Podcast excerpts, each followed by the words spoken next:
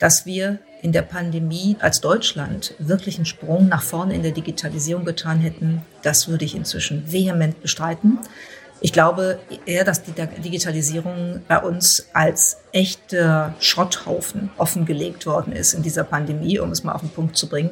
Ich finde es ein Armutszeugnis, wie dieses Land und seine Politik und seine Verwaltung sich präsentiert in der Bewältigung einer Pandemie.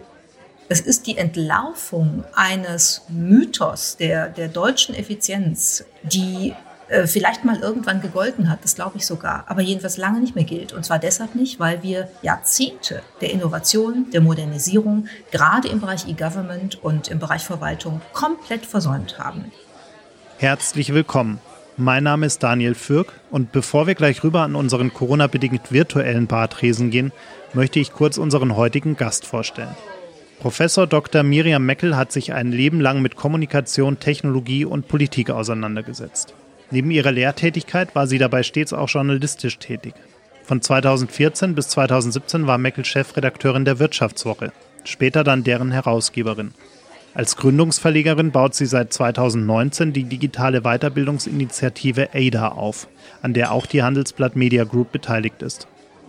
Ich freue mich auf ein Gespräch über digitale Aufklärung, Versäumnisse in der Pandemie und politische Hilflosigkeit.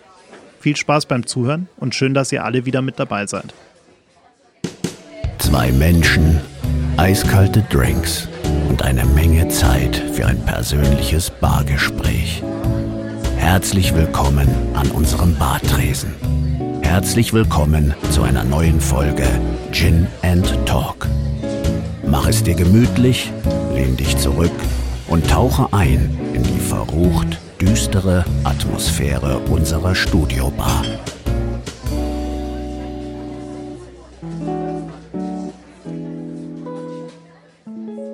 Liebe Miriam Meckel, ich freue mich sehr, dass es heute klappt. Unter normalen äh, Umständen hätte ich Sie gerne bei uns hier an äh, die Studiobar eingeladen, die hier nebenan tatsächlich steht. Aber da ist ja dieses nicht zu sehende Virus, äh, das uns äh, seit jetzt über einem Jahr beschäftigt und dazu führt, dass wir nur virtuell zusammen sein können. Aber dennoch freut mich sehr, dass es klappt. Herzlich willkommen. Dankeschön. Ich freue mich auch und hätte mich natürlich gleich mal gewundert, äh, was es denn zu trinken gegeben hätte an der Bar jetzt heute. Ach, die, die Auswahl ist groß. aber tatsächlich, ich glaube, das habe ich noch nie in der Folge äh, erzählt, aber tatsächlich ist es meistens so, dass wir die äh, Folgen vormittags aufnehmen oder um die Mittagszeit. Deshalb trinken die meisten Gäste, die zu uns tatsächlich ins Studio kommen, an der Bar einfach nur Wasser oder Kaffee. Ähm, diesen Mythos auch gleich mal zu. Gut, äh, das hätte ich wahrscheinlich dann auch lüften. gemacht. ja, wir, wir leben ja gerade in, in, in Zeiten, in denen sich wahnsinnig schnell und wahnsinnig viel verändert. Ähm, es, es wird gefühlt immer äh, komplexer. Wie, wie geht es Ihnen denn mit dieser Komplexität, die uns da jeden Tag äh, entgegenschlägt? Oh, ich glaube, ich glaube, ich habe persönlich da zwei Perspektiven drauf. Also zum einen ähm, ja, ganz viel Komplexität, die durch die Pandemie kommt, wo sozusagen eigentlich alles Leben neu geordnet werden muss. Aber auf der anderen Seite finde ich jetzt so im individuellen Leben ähm, könnte es ein bisschen mehr Komplexität wieder, wieder geben. Also ich hätte gern etwas mehr Komplexität in der Koordination von ähm, Treffen mit Freundinnen und Freunden. Ich hätte gern mehr Komplexität im mal wieder reisen können. Ich hätte auch gern mehr Komplexität in der Verbindung von, äh, ich muss mal ins Office, ich bin zu Hause, ich ähm, kann vielleicht äh, versuchen, die verschiedenen Lebensräume, verschiedenen äh, Gefühlen und Lebensbereichen auch etwas komplexer wieder zuzuordnen. Also also das vermisse ich ehrlich gesagt alles sehr, sehr stark im Moment und habe eher das Gefühl, jetzt so in dieser ähm, derzeitigen äh, Pandemie- und Lockdown-Phase, dass sich wie eine bleierne Zeit eigentlich auf uns gelegt hat, äh, die ähm, die im persönlichen Empfinden eigentlich nicht sehr viel Komplexität offenbart. Sie sind ja normalerweise auch äh, wahnsinnig viel unterwegs und, und machen wahnsinnig viel, auch schon seit, seit sehr jungen Jahren, wenn man so sagen möchte. Ähm, das heißt, für sie war das auch gefühlt so, so, ein, ein, äh, so eine Art Vollbremsung durchaus, äh, weil vieles sich natürlich jetzt in den virtuellen Raum verlagert hat. Fe fehlt Ihnen dieses, dieses viele Rumkommen auch ein Stück weit? Äh, auch da kommt drauf an, um welches Rumkommen es geht. Also was ich tatsächlich vermisse, sind ähm, Reisen, die mit Inspiration, mit Serendipity verbunden sind. Also damit, dass ich auf der Reise äh, zufällig etwas Ungesuchtem begegne, was wirklich mein Leben anreichert. Das sind menschliche Begegnungen, das sind auch manchmal Begegnungen mit einer Landschaft, die man noch nicht kennt. Das ist auch manchmal die Situation, dass man beim Reisen ja gelegentlich in einer ganz positiven Art und Weise ähm, einsam sein kann äh, und dieses Gefühl der Einsamkeit etwas freisetzt, was so in der Betriebsamkeit des Alltags oft verloren geht, nämlich die Möglichkeit wirklich so in sich zu schauen, nachzudenken. All das vermisse ich. Also solche Reisen. Ich hätte, weiß ich nicht, ich hätte letztes Jahr eine Konferenz in Australien gehabt. Das war alles gebucht. Da wäre ich wahnsinnig gern hingefahren. Ich hätte einen ähm, Unikurs in Singapur geben äh, sollen zum Thema Social Credit Scoring, der nicht stattgefunden hat. Ähm, ich hätte auf die South by Southwest äh, fahren wollen, um dort Interviews zu führen und ähm, Videos zu produzieren und mir spannende Themen anzuhören. All das hätte ich wahnsinnig gern gemacht und das vermisse ich total. Was ich überhaupt nicht vermisse, ist die typische Geschäftsreisetätigkeit das Wort ist schon so grauenhaft, dass ich es jetzt bewusst nochmal ausgesprochen habe. So dieses morgens um 6.20 Uhr in einen Flieger mit schlecht gelaunten Menschen zu einem Ort, wo man nur denkt, warum soll ich dahin, was soll ich da, wie lange muss ich da bleiben und wann darf ich wieder zurück? Und dann abends zurück, mein Beispiel ist immer Berlin-Tegel, ist ja jetzt zu, D75 Eurowings, freitags 19.25 Uhr was Schlimmeres habe ich mir lange kaum vorstellen können als antisoziale Erfahrung. Und das vermisse ich null. Und ich hoffe wirklich, dass wir aus der Pandemie eines mitnehmen, aus Gesichtspunkten der Nachhaltigkeit und des Klimawandels, aus Gesichtspunkten der persönlichen Nachhaltigkeit, des gesunden Lebens und der Produktivität, dass wir das lassen, weil vieles geht über Videokonferenz wirklich gut. Und ab und zu muss man sich sehen, muss sich treffen, das wird auch wiederkommen, aber nicht in diesem absolut verrückten Ausmaß des Überflusses, wie wir das bis zur Pandemie betrieben haben. Es ist ganz lustig, dass Sie das sagen, weil ich habe vorhin ungefähr eine Stunde vor unserem Gespräch genau so eine äh, Geschäftsreise äh, buchen müssen, also den, den Flug mir aussuchen müssen und, äh, und die Unterkunft. Und ich habe, es ist das erste Mal seit, glaube ich, vier, vier Monaten, äh, dass, ich, dass ich irgendwie äh, auch wieder in ein Flugzeug steige. Ähm, und es war total komisch, weil ich habe natürlich irgendwie auch tagelang versucht, ob man das nicht irgendwie doch anders lösen könnte, aber es ging nicht anders in dem Fall. Es muss wirklich vor Ort stattfinden.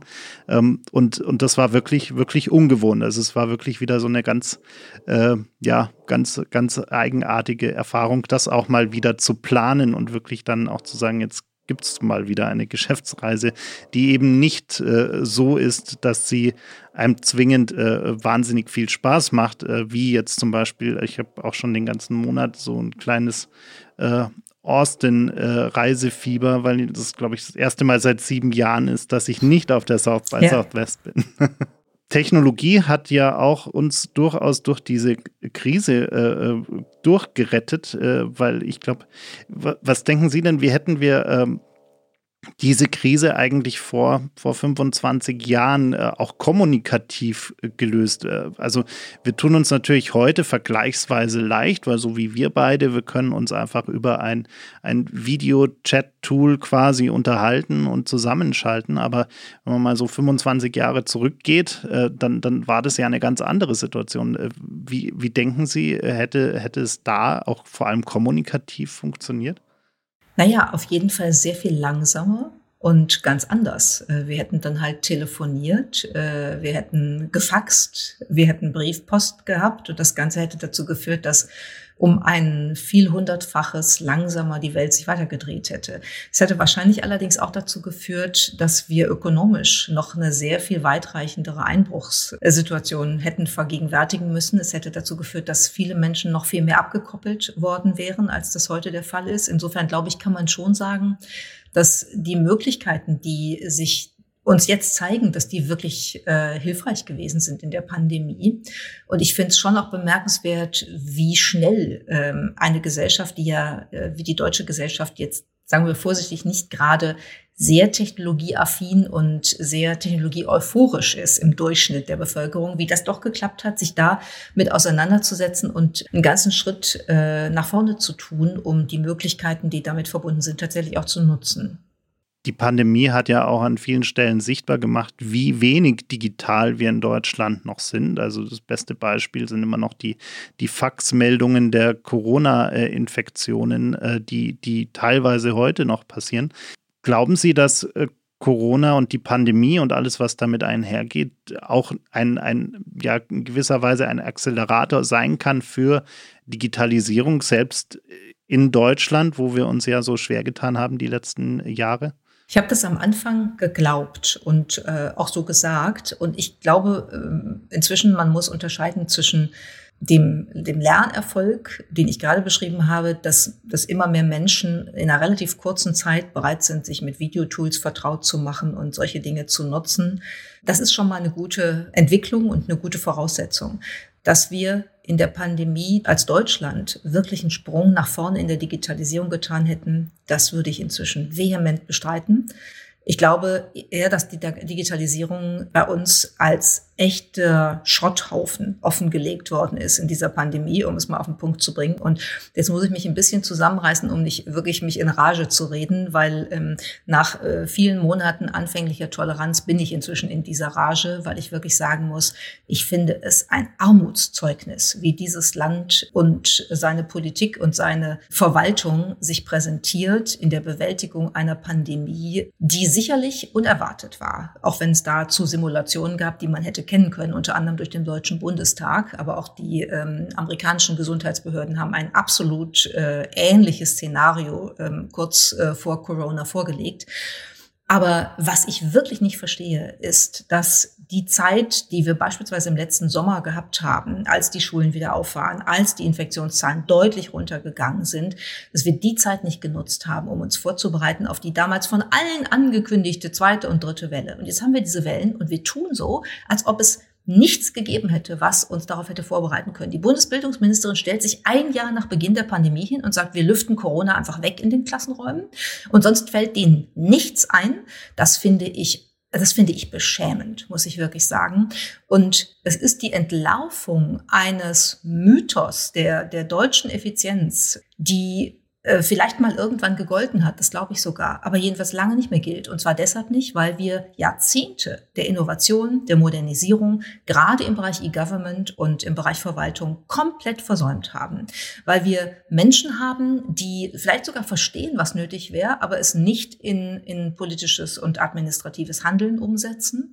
Und das führt dazu, um nur ein Beispiel zu geben, dass wir in Deutschland letztes Jahr durch äh, einige Forschungsinstitute, Robert Koch Institut, Helmholtz Institut und so, ähm, eine, eine Vernetzungsplattform für die Gesundheitsämter entwickelt haben, SORMAS, die bis Ende des vergangenen Jahres immer noch nicht im Einsatz war. Jetzt haben äh, dies, das Bundeskanzleramt und die Ministerpräsidenten entschieden, sie soll eingesetzt werden. Drei Viertel der Gesundheitsämter sind immer noch nicht an diese äh, Plattform angeschlossen, während diese in Deutschland entwickelte Plattform in Nigeria, in Ghana, in manchen anderen Ländern längst erfolgreich im Einsatz ist. Und da muss ich ganz ehrlich sagen, das ist ja auch eine historische Komponente, die wir in Deutschland haben, dass wir Dinge toll erfinden können. Wir sind großartige Erfinder, wir kriegen es aber nicht wirklich auf die Straße gesetzt. Und das das ist etwas, was äh, ein Versäumnis ist, das wir jetzt halt wirklich äh, sehen. Und ich glaube, an der Stelle wird es jetzt tatsächlich kritisch, weil hier geht es darum, was die Verbreitung des Impfstoffes jetzt beispielsweise angeht, das, das Kommunikationsmanagement, das Vertriebsmanagement. Hier geht es darum, dass der Staat einmal eine Aufgabe hat, die er wirklich hätte wahrnehmen müssen.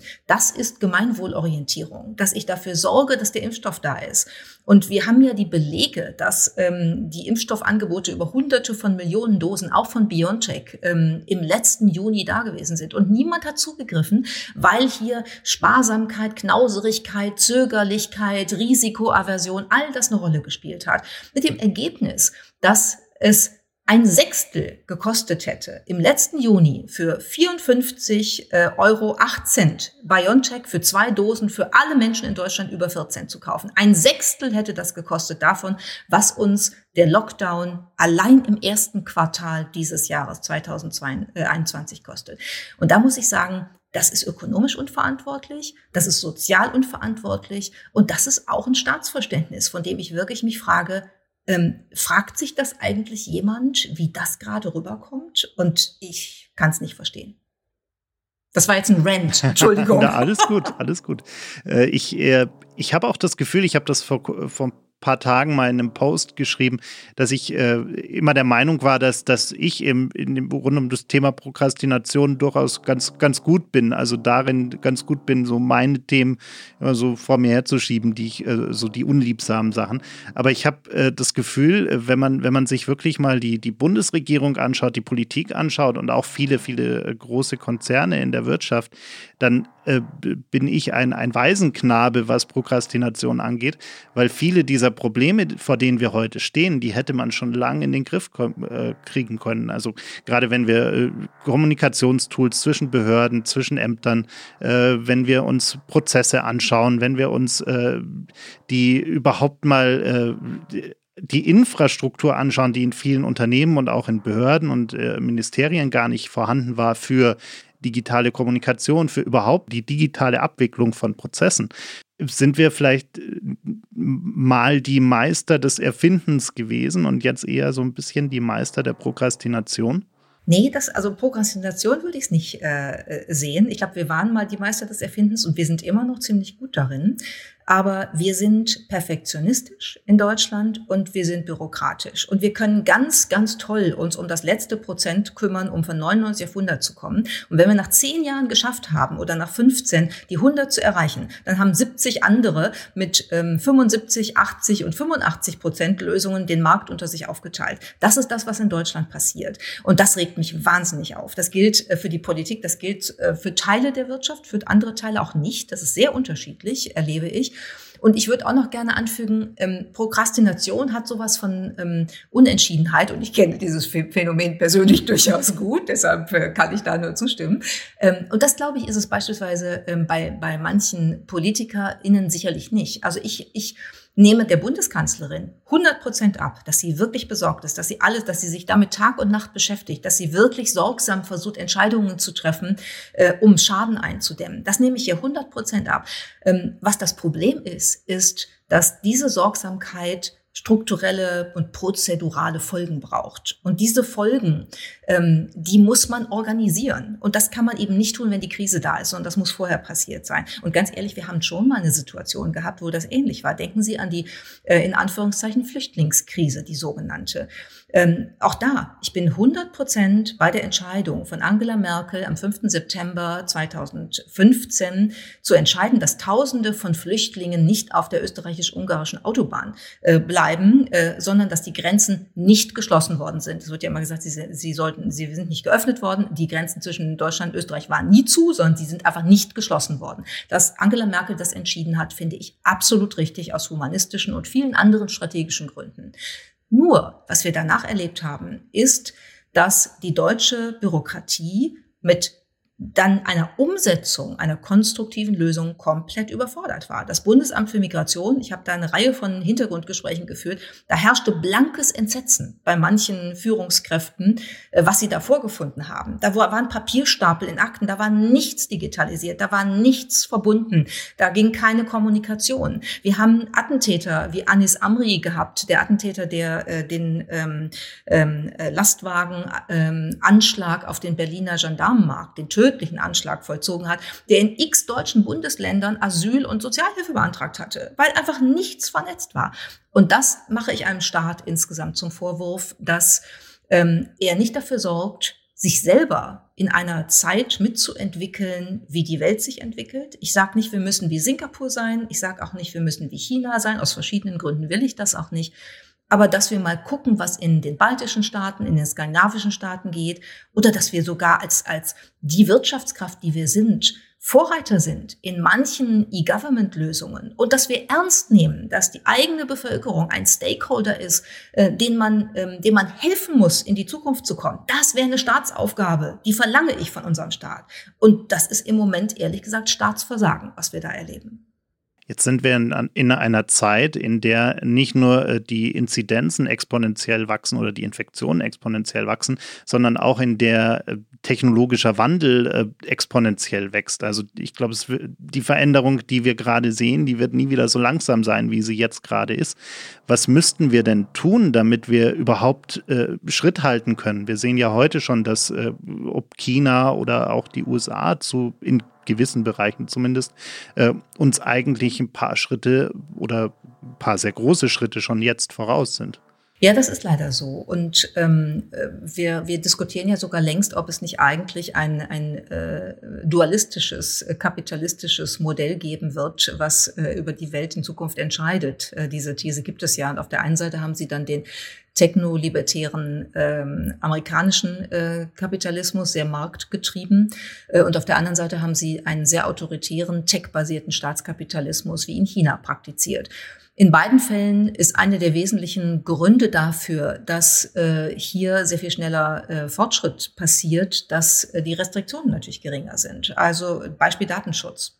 Und dazu muss ich sagen, ich glaube schon, dass es Sinn hat, sich damit auseinanderzusetzen, dass man auch eine Digitalisierung, eine technologische Transformation basierend auf Werten gestalten kann. Und das wäre aus meiner Sicht der dritte Weg oder der andere Weg, den Europa anzubieten hätte, wenn Europa in der Lage wäre, ähm, sich so zu organisieren, dass äh, es die eigene Kraft wirklich auf die Straße bringen würde im Hinblick auf, auf äh, Technologieführerschaft und zwar wertebasierte Technologieführerschaft. Also das, was wir als soziale Marktwirtschaft ja nun äh, berechtigterweise hochhalten in Deutschland, finde ich, das sollte man als digitale soziale Marktwirtschaft dann vor, voranentwickeln. Und in Ansätzen wird das getan, aber es dauert eben alles sehr lang und die Schwierigkeiten, die wir eben am Beispiel Deutschland besprochen haben, was Administration, was äh, Technologie und Innovation angeht, die haben wir auf der EU-Ebene ja auch nochmal. Ne? Und da haben wir dann auch noch die Probleme, dass unterschiedliche Mitgliedstaaten eben sehr unterschiedliche Vorstellungen davon haben, wie Demokratie eigentlich aussehen sollte. Ich sage nur äh, Polen, Ungarn etc. Da äh, sieht's ja leider äh, schwierig aus äh, mit, mit Grundwerten, über die man sich nicht mal mehr einigen kann. Also das ist so ein bisschen das Problem. Und ich glaube, dass Europa diesen Weg einschlagen sollte und dass es eine Riesenchance gäbe, mit unserer Industriekompetenz, mit unserer Industrietradition und unserer Wertebasierung hier ein Angebot zu machen. Und wenn man so die DSGVO, also die ähm, Datenschutzgrundverordnung äh, anschaut, dann sieht man ja inzwischen auch, dass sogar vielleicht aus einem ökonomischen Opportunismus heraus, aber vielleicht auch aus Überzeugung einige Tech-CEOs aus äh, dem Silicon Valley inzwischen sagen, na, das ist schon was, was wir uns mal angucken sollten. Und das ist bürokratisch bürokratisch vielleicht, da muss man noch mal ran. Aber die Grundausrichtung, dass es bestimmte Privacy Rights gibt, das ist schon etwas, wo wir äh, drauf pochen sollten. Tim Cook mit Apple macht das sehr konsequent. Ähm, und da kann man aus meiner Sicht auch sehen, dass das Teil, der positive Teil eines Geschäftserfolges sein kann, wenn man das wirklich sauber umsetzt. Weil das ist eine Kundenperspektive, die er einnimmt mit Apple für ähm, Privacy ähm, und das eben auch verbunden mit einer äh, technologischen Marktführerschaft in manchen Bereichen. Da funktioniert das dann eben gut.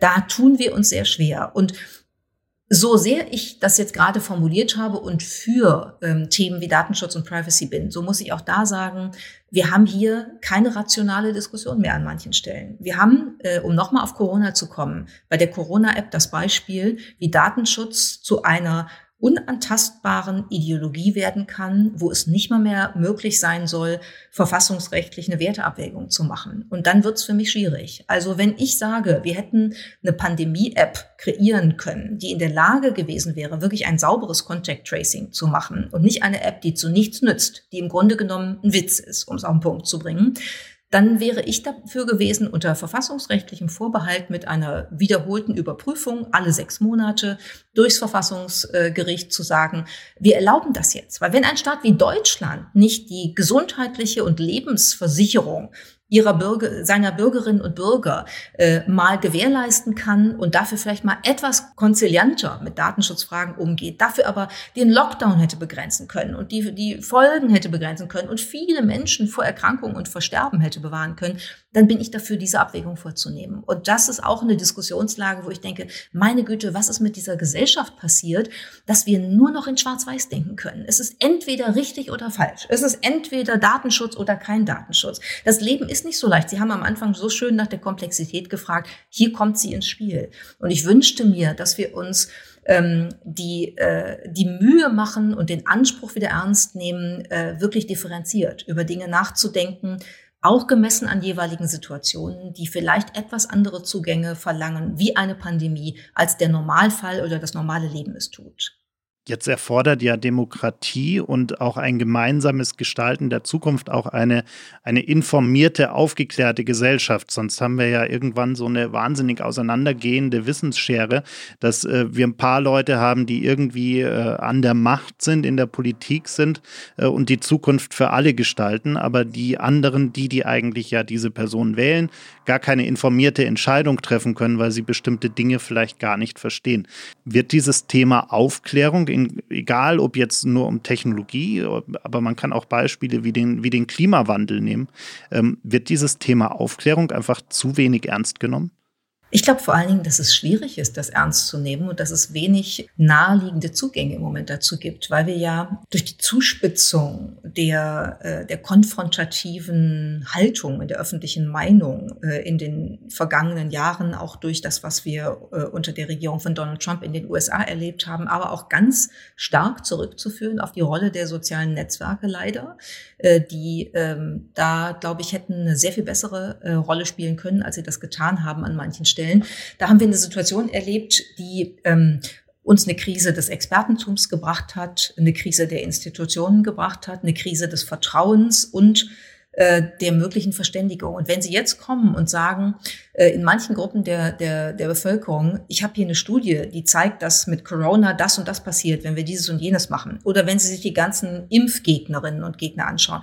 Da, da, da ist ja sozusagen, Sie sind ja in einem Teufelskreis gefangen, weil ähm, Sie kommen mit einer, ähm, mit einer wissenschaftlichen Untersuchung, faktenbasiert, und die sagen Fake News. Und dann sagen sie, ja, aber das ist doch so, dass das Wissenschaft ist. Und dann sagt man, das, was du da gerade verteidigst, ist Propaganda. Du willst die Fake News bei uns äh, und, und, sie kommen da nicht mehr rein. Sie kommen nicht mehr dahin, dass sie wirklich diesen ähm, diesen Teufelskreislauf aufbrechen. Und insofern ist das natürlich schwierig. Also wer heute hingeht und sagt, ich möchte euch aufklären, hat glaube ich schon mal relativ schlechte Karten. Und ich hoffe zum einen, dass das irgendwann sich wieder beruhigt, vielleicht auch wenn die pandemische Situation vorbei ist, wenn wir alle mal durchatmen können, wenn wir alle mal wieder die Chance haben, miteinander zu reden und dabei ein Bier zu trinken oder eine Cola oder was auch immer ähm, oder ein Yogi-Tee. Ähm, aber das andere ist, dass Bildung natürlich ein ganz, eine ganz wesentliche Voraussetzung dafür ist, dass man so teilhaben kann an den Chancen einer Gesellschaft, wie sie gegeben sind. Und da muss ich leider auch sagen, haben wir natürlich in Deutschland keine Situation, die brillant ist, weil ähm, die Situation der Schule jetzt auch in der Pandemie zeigt, Digitalisierung spielt da weder äh, strategisch noch operativ wirklich eine Rolle. Das heißt, äh, es ist als Thema nicht im, im äh, Lehrplan sauber verankert und es ist als Tool, als Medium des Lernens auch nicht verankert. Die Lehrerinnen und Lehrer kriegen keine Unterstützung dabei. Sie kriegen auch keine ähm, Weiterbildungstöpfe oder Gelder, um sich da wirklich schlau zu machen. Ähm, ähm, der Bildungsföderalismus führt dazu, dass permanent nur ein Streit darüber herrscht, wer für was zuständig ist und welche Töpfe verwalten darf, mit dem Ergebnis, dass sie nicht verwaltet werden und nicht abgerufen werden. Und für diejenigen, die in der Schule sind, ähm, die Schülerinnen und Schüler, ist das natürlich ein Trauerspiel. Also da muss man auch sagen, sind wir leider ähm, nicht an der Situation und in dem Stand, in dem man äh, es von einem Land wie Deutschland erwarten dürfte. Und das setzt sich natürlich über Generationenperspektiven fort. Ähm, die Kinder lernen ähm, sicher Technologie zu verwenden, da habe ich überhaupt keinen Zweifel. Die wissen das besser als ihre Lehrerinnen und Lehrer. Da steht, also, entsteht eine totale Entkopplung. Und was wir eigentlich in der Schule tun müssten, sozusagen eine soziale Kontextuierung von Technologie vorzunehmen, ethische Fragen zu diskutieren, Fragen der digitalen Selbstbestimmung zu diskutieren, Fragen zu diskutieren, wie ich mich gegen Mobbing und wegen äh, und gegen Sexting und all solche Dinge zur Wehr setzen kann. Das sind die Fragen, die äh, 8- bis 15-Jährige zum Beispiel wirklich, wirklich lernen sollten und worüber sie sich miteinander und mit ihren Lehrerinnen und Lehrern austauschen sollten. Tja, das muss irgendjemand anders dann machen. Für wie gefährlich halten Sie denn in dem Kontext auch die, eine Ankündigung von einem Donald Trump, der sagt, er baut jetzt einfach sein eigenes Netzwerk auf, wo wir quasi, solange nicht gegen grundlegende rechtliche Themen verstößt, eigentlich keinen Einfluss mehr darauf haben, ähm, auf die Inhalte, die er dort äh, veröffentlicht und wie er mit seiner Community quasi kommuniziert. Bei Twitter hatten wir ja wenigstens noch diese kleinen Hinweise, ähm, dass das jetzt nicht ganz äh, der, der Wahrheit entsprechen könnte. Nun ja, ich denke auch ein soziales Netzwerk, das äh, Donald Trump ähm, ins Leben ruft, unterliegt den im Moment ja durchaus äh, ähm, der Reform anheimgestellten Rahmenbedingungen von Social Networks. Aber als ich das gehört habe und gelesen habe, hatte ich tatsächlich exakt den Gedanken. Ich habe mich wirklich gefragt, was ist eigentlich schlimmer? Und habe dann gedacht, wenn der nochmal als Präsident antreten würde und wer auch immer möge uns davor bewahren, ähm, dass das passiert, aber gewählt würde, dann gäbe es immer noch die Chance, dass man ihn dann auch wieder abwählen könnte, wie es auch diesmal der Fall war. Bei einem sozialen Netzwerk, das ist einfach da. Und äh, wie schwierig das ist, bestimmte regulatorische Vorgaben äh, umzusetzen, das erleben wir ja seit Jahren am Beispiel von äh, Facebook, äh, Twitter, äh, YouTube, TikTok und äh, Instagram und äh, was da alles äh, immer wieder in Rede steht. Also ich weiß es tatsächlich nicht. Ich glaube, ähm, ich glaube, man darf das wirklich inzwischen nicht mehr unterschätzen. Das hätte ich vor ein paar Jahren absolut nicht so drastisch gesagt. Aber ich glaube, dass die sozialen Netzwerke mit der Power, die sie haben, wenn man sich überlegt, dass Facebook ein Riesenkontinent unserer Welt ist, faktisch, ne, ähm, äh, dann, dann ist das ein, ein Einfluss, der ist einfach schwierig. Und sie haben einfach eine Blackbox wo äh, die, die Machine Learning-Prozesse, die Algorithmen äh, drin operieren, wo man ganz viel nicht sehen kann. Ähm, wo auch das neu geschaffene Oversight Board von Facebook keine Ahnung hat, wie der Algorithmus eigentlich funktioniert. Und wir versuchen dann immer sozusagen an dem Ergebnis herumzudoktern und äh, regulatorisch da einzugreifen. Aber äh, die Prozesse und auch die, die Schäden sind dann längst geschehen. Und was wir ähm, bei äh, den Wahlen in letzter Zeit beobachtet haben, was wir im Zuge der äh, kommunikativen Zuspitzung bei der US-Präsidentschaftswahl beobachtet haben, das ist natürlich schon, ähm, das ist wirklich hart. Und ich glaube, das äh, könnte ein Vorgeschmack sein auf das, was passiert, wenn Trump wirklich äh, sowas macht. Und es ist ja auch sehr interessant, dass er sich nicht überlegt, Fox News Konkurrenz zu machen mit einem Fernsehsender, sondern dass er überlegt, ein soziales Netzwerk ins Leben zu rufen. Wir leben ja auch gerade in einer Welt, in der ganz viele Technologien aufkommen oder komplexe Technologien aufkommen, die, die viele Lebensbereiche von uns äh, verändern werden. Ein, ein Beispiel davon künstliche Intelligenz. Ähm, und äh, künstliche Intelligenz, und da sind sich ja eigentlich äh, fast alle, die halbwegs vernünftig äh, damit agieren, einig, braucht gewisse Spielregeln, die aber eigentlich nur dann funktionieren können, wenn wir uns irgendwie global auf Spielregeln einigen können. Wie, wie, für wie wahrscheinlich halten Sie das, dass wir das irgendwie hinbekommen? Weil es kann ja immer noch sein, dass China sagt, na ja, gut, Leute, macht ihr mal eure Spielregeln. Wir machen trotzdem, was auch immer möglich ist mit künstlicher Intelligenz in 10, 20, 30 Jahren. Ich glaube, das passiert ja längst. Da müssen wir keine 20, 30 Jahre warten, sondern wenn Sie sich allein ähm, Gesichtserkennungstechnologien anschauen, dann sehen Sie, dass die beiden bestbewerteten Startups ähm, äh, in China sitzen. Das ist Megavii in Peking und äh, SenseTime in Shanghai, mit denen China flächendeckend im Land arbeitet, auch beispielsweise die Überwachung der uigurischen Bevölkerung organisiert. Diese Technologien werden inzwischen an andere Länder exportiert, in Lateinamerika, in Afrika und so weiter. Schritt für Schritt wird über eine Technologie ein Staatsverständnis exportiert. Und wir gucken dahin und denken, dass wir äh, mit der Güte unserer allumfassenden äh, europäischen Weisheit äh, schon als weiterhin wichtig betrachtet werden. Äh, und das wird unter Umständen irgendwann nicht der Fall sein.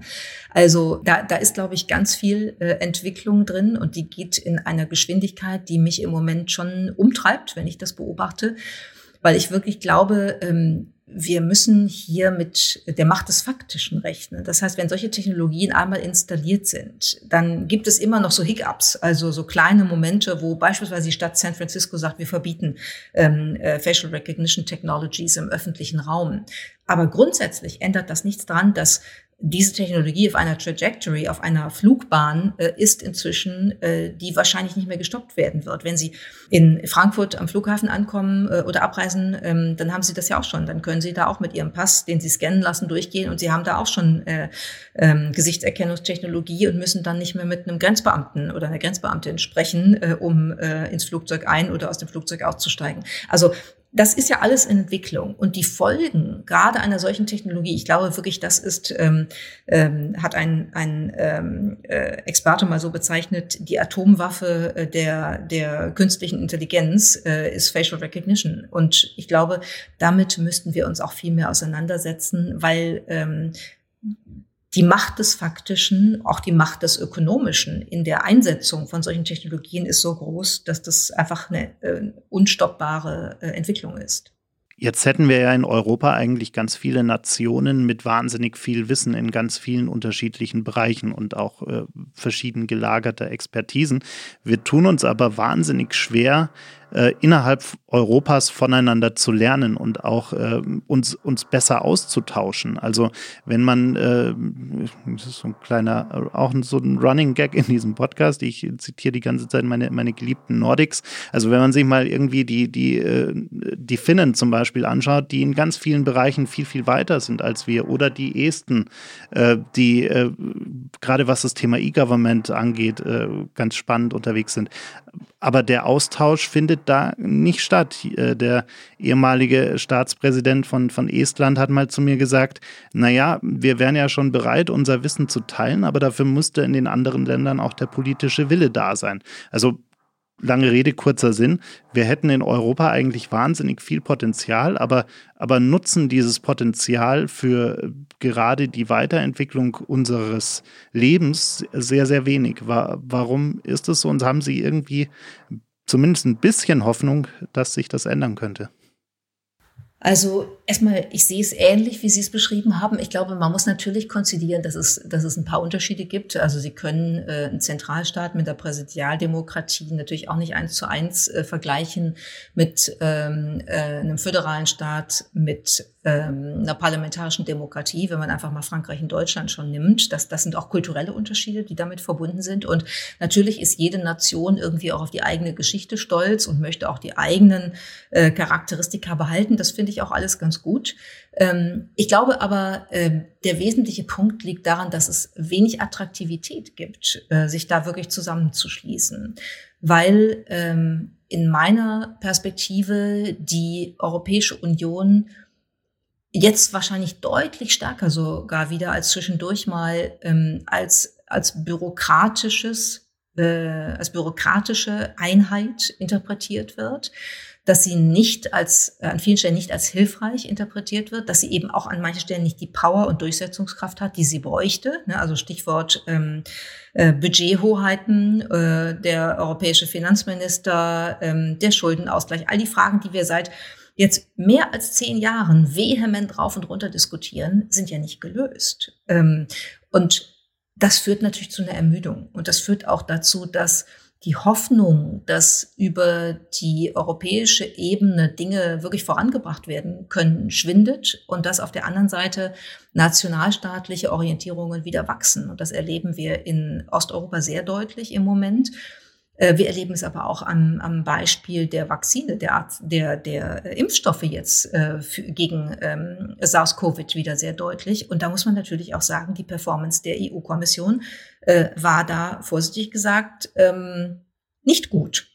Ja, also äh, ich glaube, der ein oder andere Regierungschef hätte sich sehr deutlichen Rücktrittsanforderungen äh, gegenüber gesehen äh, für das, was da passiert ist. Dass man gezögert hat, dass man wachsweiche Vertragsklauseln akzeptiert hat, wie bei, den, bei dem Vertrag mit AstraZeneca, was jetzt Lieferungsprobleme mit sich bringt ähm, dass das Ganze dann auch nochmal dazu führt, dass die Bereitschaft, geimpft zu werden, das Vertrauen in Impfungen rasant nach unten geht. Ähm, also das ist ja keine Wahrnehmung einer Europäischen Union, die als schlagkräftige, supranationale Power wirklich die Nationalstaaten mitreißt in einem Wandlungsprozess, der allen zugutekommt. Im Gegenteil, die Diskussion, die wir in Deutschland führen, lautet im Wesentlichen, hätten wir das mal selber organisiert, dann hätten wir jetzt als Deutsche, ich mag diese Diskussion nicht, ich sag's gleich, aber ich will sie trotzdem mal rezitieren, wir als Deutsche hätten jetzt wenigstens den ordentlichen Impfstoff von BioNTech und nicht das blöde äh, Zeug von AstraZeneca, wo man Fieber von kriegt. Und vor allen Dingen hätten wir mal einen Impfstoff und würden nicht darauf warten, dass die äh, die, äh, das zentrale Procurement der EU, so desaströs wie es gelaufen ist, uns jetzt äh, sozusagen eine permanente Mangelwirtschaft beim Impfstoff beschert. Also ich glaube, der Reputationsschaden, der wird uns jetzt wieder mal lange beschäftigen. Und das ist natürlich wirklich ähm, Also ich finde das persönlich extrem schade und extrem schlimm, weil ich bin eine absolut überzeugte Europäerin. Ich glaube, dass Nationalstaaten in Europa in der Welt, wie wir sie eben beschrieben haben, zwischen einem USA-Modell und einem äh, China-Modell, Indien spielte auch eine gewisse Rolle, ähm, da kommen vielleicht auch noch ein paar, dass wir da keine Chance haben als Nationalstaaten, wenn wir nicht als ein schlagkräftiges Europa wirklich lernen, so zusammenzuarbeiten und zusammen nach vorne zu gehen, dass wir die äh, geografische, ökonomische, aber auch Durchsetzungskraft sind, die wir eigentlich sein könnten. Jetzt waren wir die letzte halbe Stunde ja so, so, so ein bisschen pessimistisch unterwegs. Deshalb zum Abschluss vielleicht eine Frage. Auch total ernst dafür, dass wir in der Bar stehen und eigentlich ein gemütliches Gespräch führen. Ab, absolut, Gott, absolut. Ja. Deshalb zum Abschluss vielleicht äh, eine, eine Frage. Gab es denn irgendwas in, in den letzten Wochen und Monaten, das Sie optimistisch gestimmt hat für die Zukunft? Und wenn ja, was? Ja, ähm, total. Also ich habe erlebt in meinem eigenen Team, bei Ada zum Beispiel, aber auch im Freundeskreis, äh, im Familienumfeld, im nachbarschaftlichen Umfeld, wie viele Menschen sich wie engagieren, um Dinge gut zu machen und sich darum kümmern, wie es anderen geht und äh, gerne mal irgendwas tun, für jemanden einkaufen oder ähm, einfach mal was, was äh, eine kleine Nachricht schicken, um ähm, einen aufzuheitern ähm, oder so. Also es gibt so viele ähm, menschlich schöne Momente, die man auch in äh, dieser pandemischen Zeit erleben kann. Das hat mich schon sehr zuversichtlich gestimmt. Und vielleicht noch mal so eine etwas äh, meta-perspektivische äh, Erfahrung.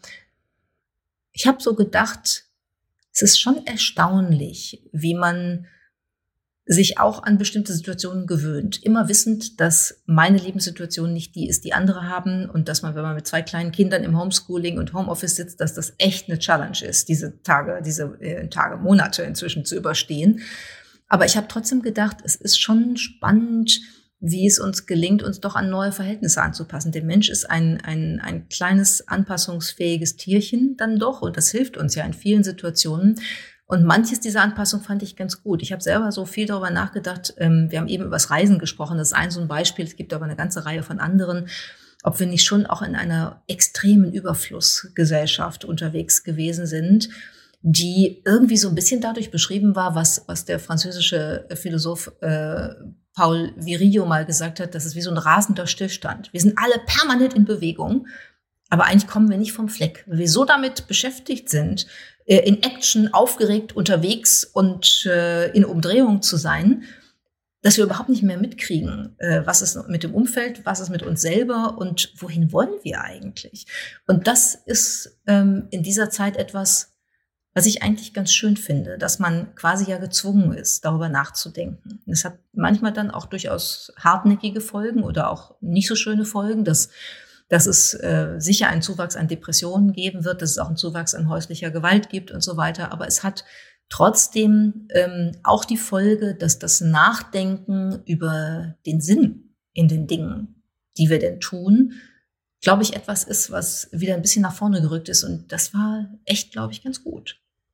Dann haben wir ja jetzt doch noch eine positive Kurve hinten rausbekommen von der Stimmungslage quasi. Perfekt. Vielen, vielen Dank für die Zeit und für die, für die vielen tollen Einblicke. Sehr gerne. Hat mir Spaß gemacht. Danke für die Einladung. Das war's leider schon. Die letzte Runde ist ausgetrunken, das Gespräch zu Ende. Vielen Dank fürs Zuhören. Bitte nimm Rücksicht auf die Nachbarn und sei leise, wenn du die Bar verlässt. Aber vergiss auf keinen Fall, den Abonnieren-Button zu klicken.